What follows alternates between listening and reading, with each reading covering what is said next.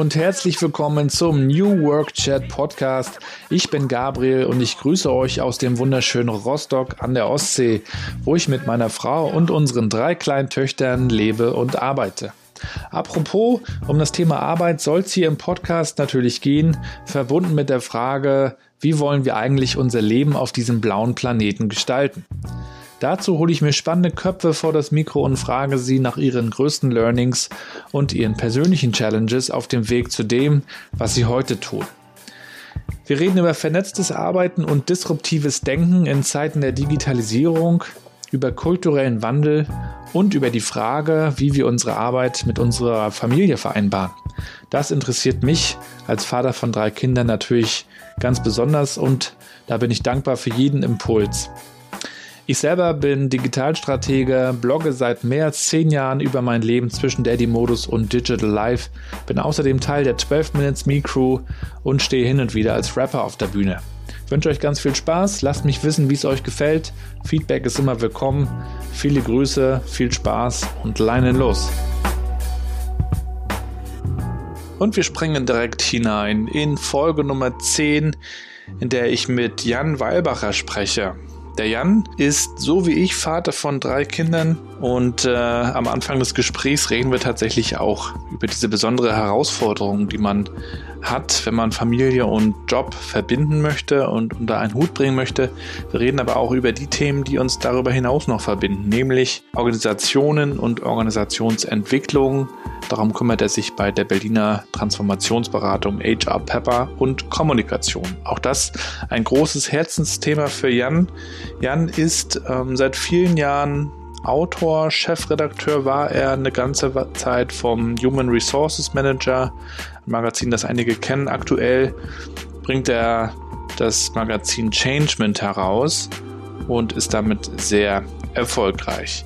Jan ist außerdem Speaker, er ist langjähriger Blogger und kennt sich einfach mit den Themen rund um New Work extrem gut aus. Wir haben uns kennengelernt in Bonn beim IOM Summit und sind seitdem in Kontakt, was mich sehr freut. An dieser Stelle viele Grüße, Jan, wenn du das hörst. Die Aufzeichnung gab es bereits als Videochat. Das hier ist die Audioaufzeichnung. Ich habe zu der Zeit noch bei der Ostseesparkasse Rostock gearbeitet und äh, habe auch ein bisschen in dem Interview davon berichten dürfen. Ich wünsche euch ganz viel Spaß.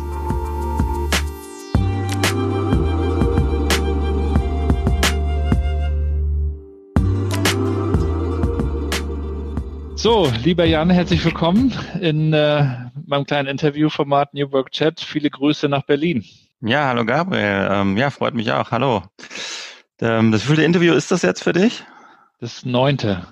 So eine ganz schöne Frequenz, ne? Wie oft machst du das? Unregelmäßig. Also ich, ich habe mich ja mal mit dem, mit dem Michael Trautmann unterhalten von On the Way to New Work, von dem Podcast, den höre ich auch ganz gerne und habe ihn mal gefragt, was eigentlich aus seiner Sicht wichtig wäre, damit man Erfolg hat er meint auf jeden Fall, du musst es regelmäßig machen. Das schaffe ich leider nicht aufgrund von Job und Family und hin und her. Aber zuletzt habe ich irgendwie alle zwei Wochen mal ein, ein Gespräch geführt. Das ist auch gut, eine gute Frequenz.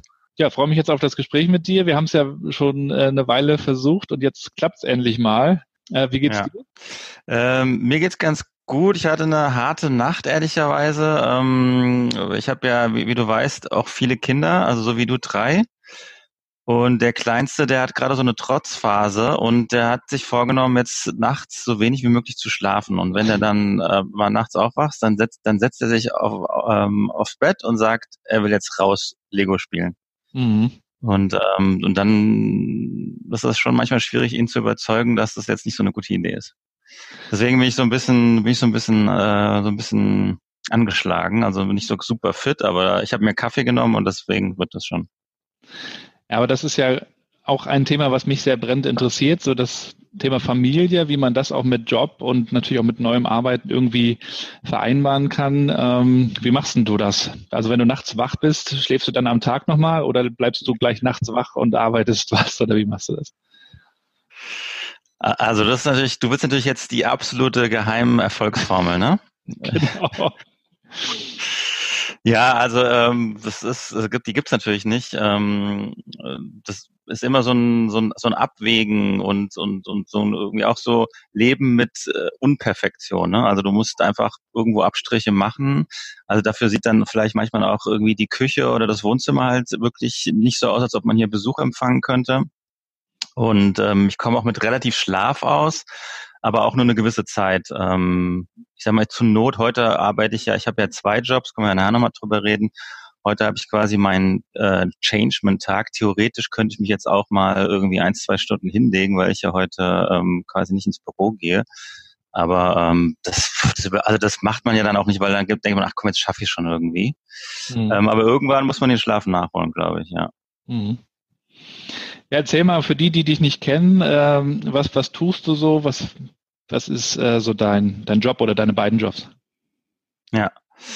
Also ich bin zum einen ähm, bei der Transformationsberatung HR Pepper hier in Berlin, bin der Senior Consultant, ähm, also berate Unternehmen bei Veränderungsprozessen, ähm, mache da auch noch für HR Pepper so ein bisschen das Marketing und die Kommunikationsarbeit für HR Pepper selbst. Also das war die, so das eine Standbein. Und das zweite Standbein, äh, was ich so seit ersten sechsten habe, ist, ähm, ich mache ein Magazin fürs Handelsblatt, das heißt Changement. Äh, da bin ich Chefredakteur und ähm, ja, da geht es eben auch um Organisationsentwicklung, Veränderung, Transformation und das dann quasi so aus der journalistischen Perspektive. So. Das sind so die zwei Hauptsachen und dann bin ich natürlich noch Vater von von drei Söhnen ähm, und da gibt's das ist ein ganz schönes Potpourri mit, wo man viele interessante Erfahrungen macht. Das, das glaube ich gerne. Ich habe ja jetzt nur drei Mädels, aber mit drei Kindern ist man auf jeden Fall.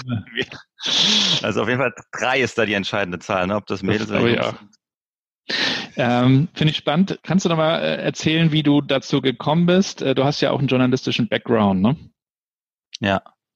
Genau, ich bin äh, gelernter Journalist. Das war eigentlich auch immer so in Schulzeiten schon so ein, so ein Traumberuf eigentlich. Ich habe da schon relativ früh drauf hingearbeitet mit Schülerzeitung und dann neben der Uni als freier Mitarbeiter äh, habe ich habe in Trier studiert und habe ich damals als freier Mitarbeiter beim Trierischen Volksfreund gearbeitet. Da heißt die, die Zeit. Ja, äh, die Zeitung heißt ja wirklich so und ist aber kein rechtes Blatt oder so. Man Leute, ähm, die sie kennen, wissen das äh, ist die da die klassische, ähm, die Tageszeitung dort. Genau, da habe ich dann neben Studium gearbeitet und dann später Volontariat gemacht bei einer Tageszeitung in, in Brandenburg, ähm, Märkische Oder Zeitung, da als klassischer Redakteur, erst Lokaljournalist, dann Wirtschaftsjournalist gewesen. Äh, dann bin ich ähm, per Zufall zum Magazin gekommen, was sich mit Personalmanagement beschäftigt, Human Resources Manager. Da war ich sieben Jahre lang ähm, Leitender und Chefredakteur. Und dann nach langer Zeit gab es dann einfach mal so den Gedanken oder die den Wunsch, sich komplett zu verändern, weil es sich dann doch irgendwie alles wiederholt hat. Und dann habe ich eine Ausbildung zum systemischen Organisationsberater hier in Berlin gemacht und das war so ein bisschen das der entscheidende Anstoß, dann ähm, zur Beratung zu, äh, zu gehen. Und ähm, wie gesagt, hat mir geholfen, dass ich bei HR Pepper so eine Doppelfunktion habe, eben auch so zur Hälfte am Anfang Marketing da gemacht habe. Und da bin ich dann ganz gut, ganz gut reingerutscht, so in dieses Beratungsgeschäft. Ja. HR Pepper ist ja auch ein Unternehmen, äh, das man ja, dass man oft äh, sieht und liest und äh, das ist gut. Ihr tretet viel auch auf Veranstaltungen auf. Letztes Jahr auf der Work Awesome wart ihr, glaube ich, auch mit Sponsor oder, oder Partner irgendwie. Kannst du mal einen Einblick geben, was, was HR Pepper äh, so ausmacht und ähm, ja, vielleicht auch ein bisschen, wie ihr euch selbst organisiert, also vielleicht auch Dinge umsetzt, die ihr den Kunden erzählt? Mhm. Genau, also was ganz, ganz vielleicht die zweite Frage zuerst, ähm, was ganz spannend ist, wir haben seit zwei Jahren ein neues Organisationsmodell. Das heißt, wir sind in Kreisen organisiert. Das heißt, die Verantwortung verteilt sich so auf viele Schultern. Wir haben dann so einen Marktkreis, wo man, wo sich die Berater oder ausgewählte Berater mit äh, quasi dem ähm, den Markt beschäftigen, ähm, auf dem Venture Pepper fungiert. Äh, dann gibt es dann Funktionskreis, wo äh, Marketingmanager und ähm, IT-Manager und so weiter ähm, ihre Arbeit verrichten. Dann gibt es einen People-Kreis und so weiter und so weiter. Das heißt also, wir haben ähm, die Verantwortung Verantwortung, die es vorher gab, ähm, nämlich nur auf Principal-Ebene und Partnerebene. Die wurde quasi ein Stück weit auf viele verteilt, sodass jeder quasi sehr früh in Verantwortung kommt. Ähm, und was macht HR Pepper? Ähm, also wie gesagt, wir beraten bei Transformation oder Veränderung, machen viel Personal- und Führungskräfteentwicklung und das ähm, sehr stark, ähm, wie sage ich mal, mit einer wertschätzenden Zusammenarbeit. Also wir gehen sehr stark ähm, arbeiten sehr stark mit den Menschen zusammen und unterstützen sie dabei, dass sie letztendlich auch selbst in, in der Lage sind, sich dann äh, weiter äh, zu entwickeln machen das sehr stark erlebnisorientiert, also machen Workshops zum Beispiel, die sehr stark auf so einer Erlebniskomponente basieren, weil wir eben der Meinung sind, dass Lernen sehr gut so funktionieren kann, ähm, ähm, auch mit so einer Erlebnisorientierung. Und ähm, ja, also machen auch Diagnostik, äh, viele Diagnostikthemen, ähm, wie gesagt, Kulturveränderung, also ganz stark, wenn wir von Transformations reden, dann oft geht es um so eine Kulturkomponente, also auch gerade was so digitale Transformation angeht.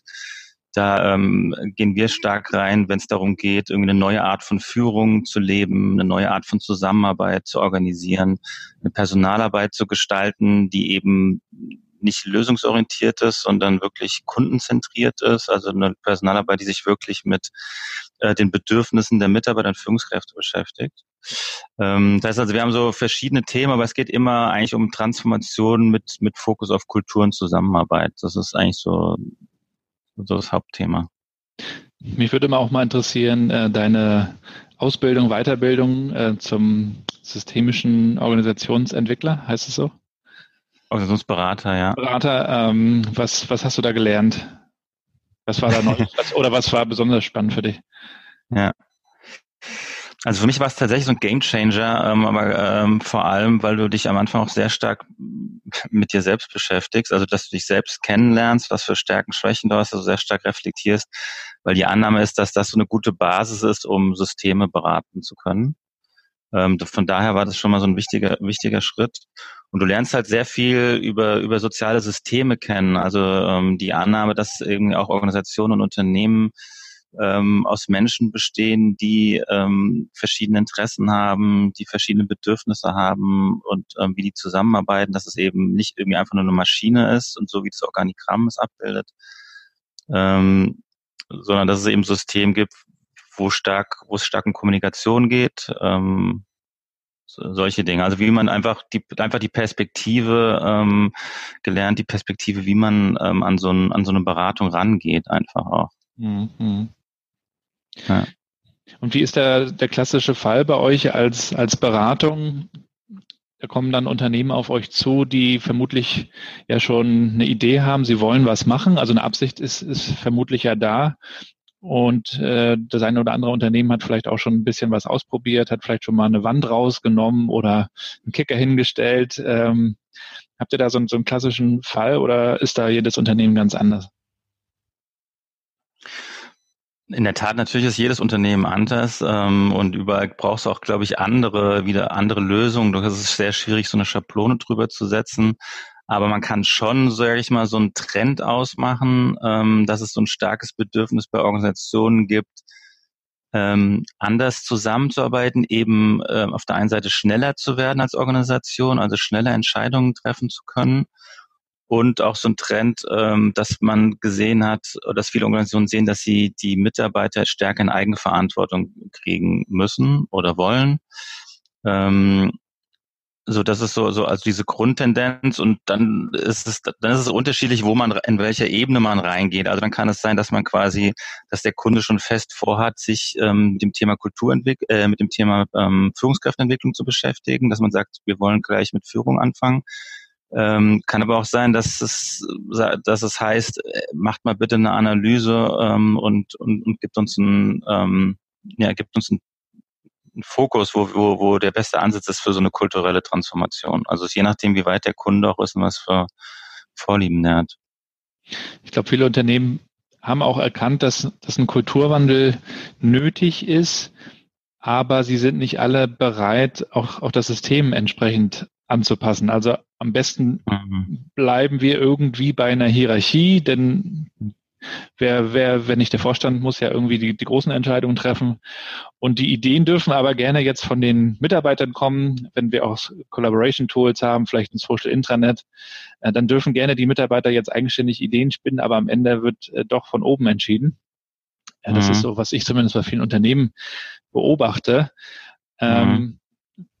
Gibt es denn aus deiner Sicht da überhaupt einen Weg aus so einer Hierarchie zu einem Netzwerk? Wir reden ja immer ganz viel darüber, aber wie, wie sieht es in der Praxis aus, wenn ihr da auch beratet?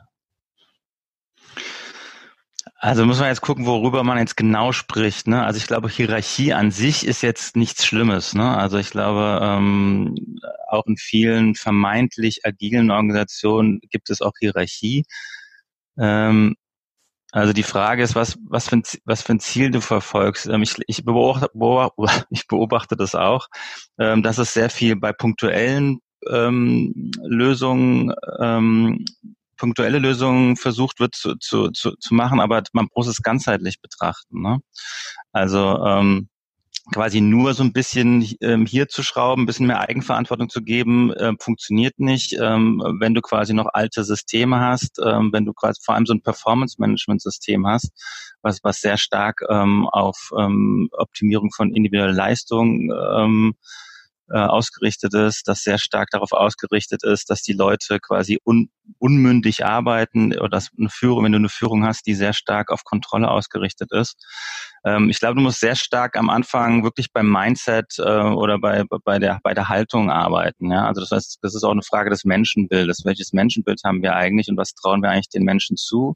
Wie viel Vertrauen können wir geben? Ich glaube, ich, ich würde persönlich sehr oft anfangen, mich darüber zu unterhalten. Also sehr stark mit Führungskräften unterhalten.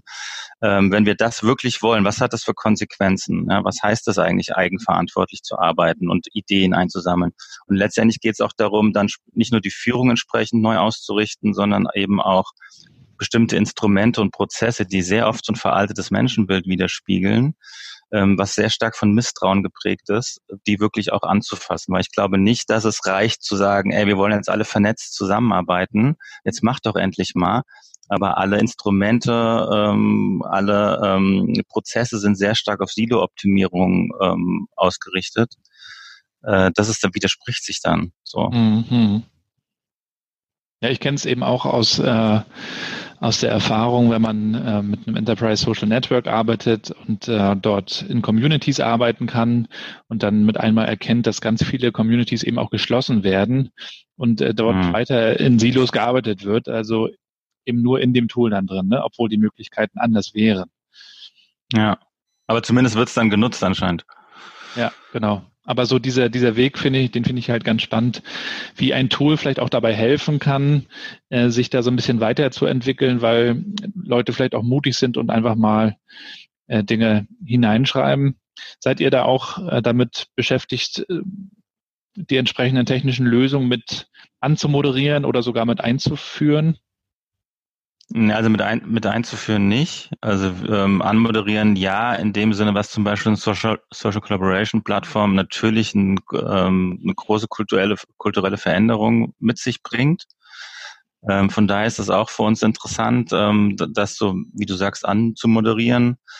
Ähm, auch die Einführung von solchen Plattformen ähm, kannst du halt nicht einfach so machen, sondern du musst sie begleiten. Das ist etwas, was wir auch machen ähm, weil es da eben um Zusammenarbeit geht. Also ich sage mal, unser Thema ist halt eben sehr stark Zusammenarbeit, Zusammenarbeit in Organisationen ähm, und, und so eine Plattform ähm, ne, ist nicht einfach nur eine Plattform, sondern du musst die Leute eben auch befähigen, du musst sie ermutigen, Du musst ihnen den Nutzen klar machen, was das für sie mitbringt. Ähm, du musst, ne, das muss klar sein, dass sie keinen keinen Nachteil davon haben, wenn sie sich auch mal trauen, den, die, den Vorgesetzten mal zu kommentieren oder zwei Ebenen drüber und quasi die eigene Führungskraft umgehen. Ähm, also das, das muss man begleiten, so weil wenn es einmal falsch gemacht wird, wenn es einmal, wenn die Leute sich einmal quasi die Hände verbrennen, so dann ist es vorbei. So und dann äh, kannst du schon vergessen. Mhm. Deswegen muss, das, muss da, glaube ich, gut drauf achten, dass das nicht einfach so hingestellt wird und dann guck mal, mach mal und so. Mhm. Wir, wir haben Aber uns das ja weißt du ja selbst, ne? Ja, ich sehe das ganz genauso wie du. Äh, und ich würde auch ja. gerne mal auf das Thema Menschenbild kommen. Wir haben uns ja letztes Jahr kennengelernt äh, in Bonn beim IOM Summit. Und da hattest du ja einen Vortrag gehalten und auch dein Buch nochmal vorgestellt. Und da ging es ja auch um das Thema Menschenbild. Da hast du den Reinhard Sprenger ja auch nochmal angeführt, der sagt, Menschen sind eigentlich per se motiviert und sie entscheiden Dinge auch im privaten Bereich und dann kommen sie halt in die Firma und werden äh, manchmal behandelt wie Kinder. Und es wird extrinsisch versucht, sie zu motivieren, Zuckerbrot und Peitsche. Ähm, was glaubst du denn, gibt es eine Chance, mit, mit, den, mit den Führungskräften überhaupt zum Thema Menschenbild ins Gespräch zu kommen? Denn das hat ja auch scheinbar jahrelang funktioniert, das System. Ja, das ist natürlich, äh, glaube ich, auch nicht einfach, weil ähm, ich auch denke, wenn du direkt, direkt fragst, was sie denn für ein Menschenbild haben, dann werden sie erstmal sagen, ja, ich, äh, ich ist positiv und, und, und Menschen durchaus was zutrauen und so, aber ich glaube, im täglichen Leben wenn es dann wirklich dann auch, ähm, wenn, wenn Druck da ist, wenn, ähm, wenn, weiß ich, weiß, wenn Ergebnisse geliefert werden müssen, ich glaube, dass man als Führungskraft dann sehr schnell ähm, in so ein altes Verhalten fallen und dann ähm, doch zu Mikromanagement vielleicht neigen oder doch dazu neigen, demjenigen nichts zuzutrauen. Und das ist dann so eine Spirale nach unten. Ne? Also ähm, sobald der Mitarbeiter merkt, ah, ihm wird nichts zugetraut, dann äh, traut er sich auch nicht mehr und der und die Führungskraft sieht, naja, siehst du, er macht ja doch nichts und ähm, und so, so ergibt das eine das andere. Ich glaube, ähm, was dann hilft, ist, die Führungskraft dann auch vielleicht so ein bisschen mal zu konfrontieren ähm, mit einer Beobachtung. Ne? Das können natürlich auch dann die Kollegen machen oder vielleicht auch Leute wie HR oder Coaches machen, die im Unternehmen sind. Ne? Also die dann einfach bestimmte Beobachtungen auch mal spiegeln und dann das zur Diskussion stellen auch. Hm. Und was ich auch noch ganz spannend fand, du hast gesagt, HR äh, beschäftigt sich ganz viel mit dem Individuum, mit dem, mit dem Mitarbeiter und ganz wichtig ist aber eigentlich auch das Team, so mhm. als, als Wertschöpfer oder als, als, ja, als wichtiges Mitglied in der Wertschöpfungskette. Was macht dann für dich ein erfolgreiches Team aus? Also die, das, was du sagst, ich äh, vielleicht ganz kurz noch vor, vor, ähm, vorab dazu. Ähm, ich glaube tatsächlich, dass wir äh, jetzt an so einer so wirklich so eine Zeitenwende ähm, bevorsteht. Also dass wir wirklich so eine Veränderung in der Personalarbeit sehen, die Stück für Stück wegkommt von dieser Silo-Individualoptimierung, ähm, den Einzelnen quasi äh, hinzupeitschen auf die Erreichung der individuellen Ziele, hin zu so einer, Ver zu einer Vernetzung und Förderung der Zusammenarbeit und Teamzusammenarbeit. Was macht ein gutes Team aus? Ähm, also ein gutes Team hat, äh, hat ein gemeinsames Ziel, eine gemeinsame Vision, die ähm, die ähm, sind offen füreinander. Ähm, es gibt natürlich diese berühmte ähm, Google-Studie, ähm, die nochmal diesen, dieses Thema psychologische Sicherheit nochmal ähm, noch mal publik gemacht oder äh, nochmal bekannt gemacht hat. Das war schon vorher bekannt in der Forschung. Aber dass gute Teams ähm, dann bestehen, wenn jeder, das, jedes Teammitglied ähm, bereit ist und den Mut hat, sich einzubringen mit seiner Individualität. Ähm, und das geht eben nur, wenn sich dieses Teammitglied sicher fühlt. Also, ne, also wenn es, wenn, wenn es keine Angst hat vor, vor irgendwelchen Konsequenzen und Nachteilen. So. Also wenn jedes Teammitglied bereit ist, sich einzubringen und wenn, wenn, wenn quasi auch die Kompetenz da ist, sich zuzuhören, ähm, die Perspektiven zuzulassen. Und wie gesagt, ich glaube auch immer, dass es ein gemeinsames Ziel, eine gemeinsame Sicherheit geben muss. Und dann ist natürlich auch immer die Frage, wie harmonisiert dieses Team mit der, mit der Umgebung. Also ähm, das muss natürlich, braucht auch immer ein, ein Umfeld, was unterstützend wirkt ne? und dem Team nicht ähm, ja irgendwie das Leben schwer macht. Hm. Jetzt gab es ja vor, vor ein paar Jahren so dieses große Trendthema Homeoffice und die neuen Möglichkeiten wurden so hochgepriesen. Jeder kann arbeiten, wo er will. Das Internet ist da. Ja. Und mittlerweile, also sehe ich zumindest auch wiederum so ein, so ein Gegen- oder Antitrend, dass Unternehmen versuchen, unter, die Büros möglichst ähm, schick und nett zu gestalten, gucken sich von Coworking Spaces einiges ab, so dass die Mitarbeiter möglichst gerne auch zur Arbeit kommen, gerne auch möglichst lange bleiben. Google macht das ja auch vor, da kannst du dann deinen Sport noch mit zwischendrin machen und äh, kannst essen gehen, kannst alles machen, musst eigentlich fast das Haus nicht mehr verlassen. Ähm, mhm. Wie siehst denn du das?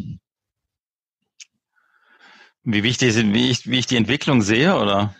Ja, also, und, und, und ob du glaubst, dass Teams eigentlich auch an einem Ort zusammenarbeiten sollten oder ob, ob auch eine virtuelle Zusammenarbeit total ausreicht vielleicht.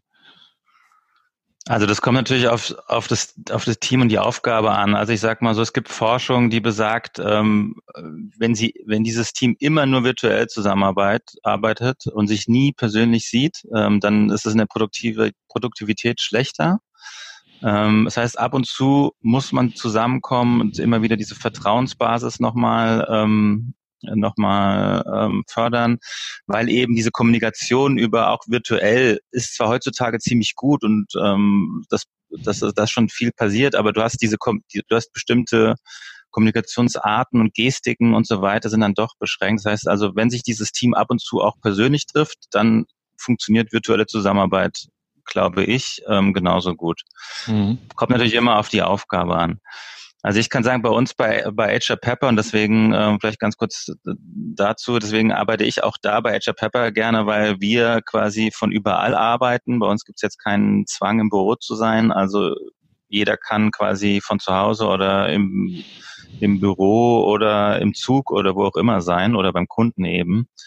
Ähm, da gibt es überhaupt keinen, keinen Zwang, vielleicht oder vielleicht einmal im Monat, wenn bestimmte Meetings stattfinden. So, da muss man im mhm. Büro sein, kann man von überall arbeiten. Und das macht es für mich auch attraktiv, ja. Also ich glaube, ich bin zum Beispiel im Büro überhaupt nicht effizient. Ich weiß nicht, wie du das siehst, also oder wie es bei dir ist. Also wenn ich im Büro bin, äh, dann kommt der eine dann mal, hast mal fünf Minuten äh, und dann bist du wieder und, und kannst dich nicht konzentrieren, dann musst du wieder mit quatschen. Mit dem ist ja auch schön, so ja, fürs, fürs Socializing und so weiter ich glaube, ich habe echt, ich habe wirklich mal fest, ich habe wirklich festgestellt, dass wenn ich im Büro bin, mehr Mails kriege, als wenn ich zu Hause bin. Und woran liegt das? Die Leute sehen mich, und dann fällt ihnen irgendwas ein und dann, äh, dann sprechen sie mich vielleicht nicht an, aber schreiben mir eine Mail. Mhm. So, also, ähm, ich finde das ist schon, also ich glaube, der, ich glaube, das Büro, für mich ist Büro eigentlich ein Ort von Zusammenkommen, von, ähm, von so Netzwerken, sich austauschen, Meetings halten von mir aus, aber dieses wirkliche Arbeiten, so, wenn es jetzt nicht, das kann auch von überall stattfinden, glaube ich. Ja, ich glaube, es ist ganz, ganz wichtig, dass man versucht, diese ganzen Ablenkungsfaktoren irgendwie auszublenden. Das geht ja auch schon bei den Notifications los. Und das geht eben auch in der Arbeitsumgebung weiter, ne? dass man sich dann so Phasen blockt, in denen man dann konzentriert auch arbeiten kann. Ne? Ja, schon verrückt eigentlich, ne? Aber ja, bei mir auch so. Ich block mir auch Zeiten, wenn ich wirklich was wegschaffen muss. Ja, ja machst du das mit den Mails? Checkst du Mails quasi ähm, zu bestimmten Zeiten oder, oder immer wieder zwischendurch? Ich muss zugeben, dass ich das mal relativ lange diszipliniert gemacht habe und bin jetzt aber auch schon irgendwie wieder in den alten Trott verfallen und gucke relativ oft in die Mails rein. Ich habe aber die, die Notifications für Mails zumindest abgeschaltet, aber das führt bei mir dann wiederum zu einer gewissen Neugier. Ich gucke dann doch immer wieder rein. ist, nicht, ist nicht irgendwas schon gekommen. Ja. Ich finde aber, aber die Idee gut. Ja, also, ja. Also E-Mail-Öffnungszeiten, sowas in der Richtung finde ich an sich schon gut. Und wenn ich jetzt mal zu Hause an irgendeinem Thema arbeite, dann, dann äh, versuche ich auch irgendwie in Abständen reinzuschauen. Ja. ja. Also Notifications sind für mich ein Albtraum. Ich habe keine einzige Notification. Also wenn es da auch noch auch noch so ähm, einen Ton macht, wenn du jedes Mal eine Mail bekommst, oh, ich ja. krieg irgendwie 40 Mails pro Tag oder so, ähm, das ist ja der, der Albtraum. Also das geht gar nicht für mich. Mhm. Äh, Produktivität, ja. ja. Ja, ich wollte nur mal sagen, ich dadurch, dass ich auch zwei Jobs habe, ähm, mache ich versuche ich es auch so zu machen, dass ich das wirklich auch ähm, trenne, dass ich es quasi, wenn ich heute nicht für HR Pepper arbeite, dann versuche auch keine äh, Mails zu beantworten für HR Pepper heute. Also mhm. ich und, und am Ende ist es auch so, oft ist es auch so, dass es, dass es ganz wenig Sachen wirklich so dringend sind, dass sie noch am selben Tag beantwortet werden müssen. Also es kommt schon vor, aber ähm, die Regel ist es nicht. Und wenn es ganz dringend ist, dann kann, kann man ja auch telefonieren. Auch ne? Ja, genau. Ja. Hast du sonst noch irgendwie einen Produktivitätshack, der dir persönlich hilft? Stehst du früh auf oder machst du irgendwas, was dir persönlich hilft? Ähm, ich arbeite äh, oft äh, abends und nachts. ich weiß nicht, ob das ein Hack ist. Also wie gesagt, ich glaube, mir hilft es tatsächlich so auch so ein bisschen klassisch, die Dinge nicht zu sehr zu vermischen. Also tatsächlich, wie du sagst, zu sagen, jetzt arbeite ich zwei Stunden an dem ähm, und danach arbeite ich zwei Stunden an etwas anderes oder äh, widme mich dieser Aufgabe und versuche die Sachen wirklich nicht alle fünf Minuten was anderes zu machen um mir die Zeit auch zu blocken, wie du sagst. Ähm, und dann aber auch diszipliniert zu sein und, und, und dann auch, auch wirklich keine Mails zu beantworten in den zwei Stunden. So. Also ich mhm. glaube, das ist und meine Erfahrung ist auch, wenn man das den Menschen sagt, wie man ähm, quasi, dass man, dass man klar die Erwartung kommuniziert oder auch klar sagt, diese, diesen Tag bin ich nicht da oder das kann ich jetzt nicht machen. Ähm, ich beantworte sie dir dann immer donnerstags oder freitags, keine Ahnung was. Also wenn man diese, wenn man auch mit den Menschen ins Gespräch kommt, wie man, wie man kommunizieren möchte, äh, dann ist das, glaube ich, auch, auch hilft das auch viel. Und guckst du in die Mails, wenn du mit deinen Kids unterwegs bist? Hand aufs Herz. Nee, tatsächlich Mails nicht, weil ich wirklich Mails äh, wirklich selten gucke, aber was ich schon mal mache, auch äh, leider, ist Social Media, weil das ist ja die nächste Ablenkung, ne? Mhm. Ähm, mhm. also Twitter oder LinkedIn gucke ich schon mal ab und zu nach. Würde mich auch nochmal interessieren, du so als äh, Dad, als Familienvater, ähm, ich kenne das ja auch bei uns, also digitale Medien spielen eine Riesenrolle, das hatten wir als Kids ja so nicht. Ähm, also unsere Große ist jetzt äh, neun, die wird im November zehn. Die hat natürlich jetzt, ja. seit sie in der vierten Klasse ist, hat sie jetzt auch ein Handy bekommen, damit sie eben auch erreichbar ist oder uns erreichen kann, wenn sie in der Stadt ist.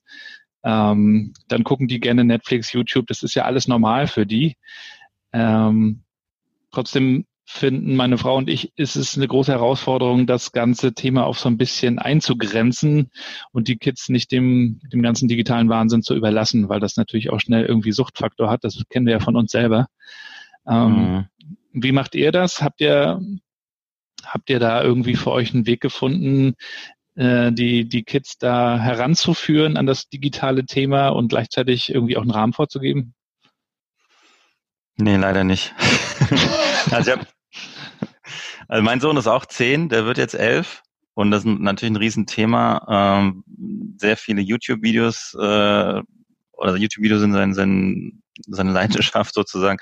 Wir versuchen es zu begrenzen. Also wir sagen, aber das Problem ist, er ist halt, ähm, wenn er nicht da ist und in der Schule ist oder im Hort ist, so ne, ähm, auf dem Weg von, in der U-Bahn nach Hause, können wir es nicht kontrollieren. Wir sagen hier zu Hause dafür irgendwie 20 Minuten, eine halbe Stunde dann so, aber dadurch, dass halt irgendwie auch hier ziemlich trubelig ist, manchmal haben wir es nicht immer unter Kontrolle, aber wir reden mit ihm drüber und ähm, versuchen es halt ja zu begrenzen. Auf der anderen Seite muss man auch ein Stück weit vertrauen können. So.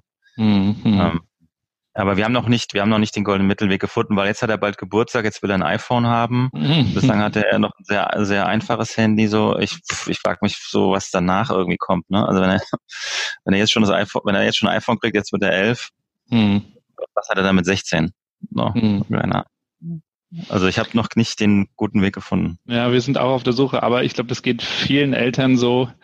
Und also ich glaube, den Kindern zu, zu erklären, dass da große Möglichkeiten sind, auch kreativ zu sein, zusammenzuarbeiten. Ne? Das geht ja in der Schule los, aber gleichzeitig irgendwie auch das Ganze zu begrenzen, das ist, glaube ich, eine, eine spannende Reise. Da sollten wir im Austausch bleiben. Jan. Also ganz kurz, mein Sohn will übrigens YouTube-Star äh, werden mal. Ähm, und er macht auch, wie, macht jetzt fängt er schon an Videos zu machen so. Also wenn du da irgendwie noch äh, Tipps hättest. Ja, unsere Tochter, unsere, die, die möchte auch gerne einen YouTube-Kanal schon haben. Aber wir sagen auch, wir zeigen unsere Kinder nicht, auch bei Instagram oder so. Ähm, eigentlich nicht, weil ne, irgendwo musst du eine Grenze ziehen. Aber ja, die gucken ja. halt kein lineares TV mehr. Ne? Ja, zum Abschluss erzähl noch mal, wo kann man dir folgen und wo kann man dich vielleicht auch noch erleben? Ähm, also jetzt online natürlich auf Twitter, ähm, J. Weibacher, LinkedIn natürlich und ansonsten, wo kann man mich erleben? Also ich bin zum Beispiel ähm, in meiner Funktion als Chefredakteur auf dem Change-Kongress im November und dann ähm, bin ich nochmal bei einer Quadriga-Veranstaltung zum Thema New Leadership hier in Berlin, auch im November. Und ansonsten kann ich nur sagen, jedes Jahr ist das Hoffest von HR Pepper, das ist immer im Mai, Juni. Ähm, das lohnt sich immer. Ähm, das ist wirklich sehr, sehr, äh, äh sehr, sehr schön in einem einmaligen Ambiente äh, in einem Hinterhof in Berlin, in Kreuzberg. Ja, ich habe hab schon mal Bilder gesehen. Es sieht immer sehr nett aus. Absolut, ja, absolut. Vielleicht schaffe ich es nächstes sag Jahr mal, auch mal. Sag nochmal, sag noch mal ganz kurz, ähm, äh, bei euch, bei euch äh, das Thema ähm, Personalarbeit und Social Collaboration, habt ihr das in eurer HR-Abteilung ähm, schon verknüpft, quasi dein Thema und das, das die HR-Arbeit? Äh, bei uns ist das quasi so ein Querschnittsthema HR, Kommunikation, da bin ich ja angesiedelt und IT und wir haben quasi so ein, so ein Team, das, das darüber berät und schaut, wie, wie wir es weiterentwickeln. Und dazu haben wir halt noch die Konnektoren, das sind so unsere anonymen Digitalen, wie ich immer sage, die sich regelmäßig treffen, äh, so Repräsentanten aus allen Abteilungen und darüber sprechen, was, was funktioniert, was hindert, was gibt es eventuell für Ängste, was müsste man mal für Aktionen durchführen. Und ähm, so wird das bei uns äh, im Haus gewuppt. Also HR ist da schon Treiber. Äh, Treiber, puh. Es sind, es sind, äh, äh sind eher so drei Personen, einer aus dem Bereich HR, dann ich aus der Kommunikation und äh, der, der IT-Kollege. Und wir drei äh, haben dann quasi so ein, so ein kleines Mini-Team, was nochmal so das Ganze koordiniert und wir sind so Treiber. Also es ist jetzt nicht aus dem Bereich heraus, so dass man sagt, das ist jetzt pur HR, obwohl es das natürlich irgendwie ist. Ähm, mhm. Aber wir sagen eben auch, das ist ein Kommunikationsthema und ja, am Ende sind es, glaube ich, immer, ist immer die Frage, wer das dann so hm, sich auch als Thema greift und wem das am Herzen liegt. Und mir liegt das äh, am Herzen und den beiden anderen Kollegen eben auch sehr. Und daher bin ich froh, dass wir da auch so in diese drei äh, Bereiche verknüpft sind, weil die aus meiner Sicht eben gut zusammenspielen müssen. Ne? Aber habt ihr eine positive Entwicklung, was die Nutzung angeht? Die haben wir auf jeden Fall. Wir sind jetzt viereinhalb Jahre dabei mit unserem äh, Tool und äh, das ist mittlerweile eine akzeptierte Plattform. Die Leute locken sich da ein. Also neun von zehn loggen sich da täglich ein. Wir haben natürlich auch so Dinge wie Zeiterfassung da reingelegt, sodass man quasi auch ja. den Weg nehmen muss. Sei denn, du lädst so. den Lesezeichen im Browser oben hin, das kannst du natürlich auch machen. Äh, wenn, wenn du das machst, dann, dann sagen wir, dann, dann sollst du das auch tun, wenn du dich soweit auskennst. Aber ähm, ja, wir haben keine Mails mehr an alle, also Mail to All gibt's nicht mehr. Der Vorstand hat einen Vorstandsblog. Wir drehen ganz viele Videos, ähm, wo wir so die Leute vorstellen und die Projekte. Also das ist mittlerweile akzeptiert. Nichtsdestotrotz äh, gibt immer noch ganz viel E-Mail und aus meiner Sicht auch unnötige E-Mail. Da sind wir immer noch so dabei, den Leuten zu erklären, dass das zumindest im internen Bereich oft gar nicht mehr sein muss. Aber BCC ist verpönt hoffentlich. Also ich mache es gar nicht mehr. Ich habe jetzt keinen Überblick, wie viel das noch passiert. Ich weiß gar nicht, ob man das auswerten könnte. Ähm, ich hoffe, dass es nicht mehr viel auftritt. Ich weiß es aber nicht. Ja. Cool. Schön. Ja, und ich danke dir erstmal für den, für diesen äh, sehr entspannten Chat. Jetzt habe ich gar keinen Kaffee gehabt, aber du hattest einen. Mhm. Beim nächsten Mal trinken wir dann ja. nochmal äh, im sozusagen im echten Leben Im echten. einen Kaffee. Ne? Ja. Und das war's auch schon wieder mit dem Interview. Ich hoffe, es waren ein paar spannende Ideen auch für euch dabei. Schreibt mir gerne euer Feedback zur Folge per Mail oder auch als Kommentar auf newworkchat.de oder direkt auf gabrielrad.com. Würde mich auch freuen, wenn ihr das Ganze supportet. Bewertet den Podcast, schreibt Kommentare auf iTunes.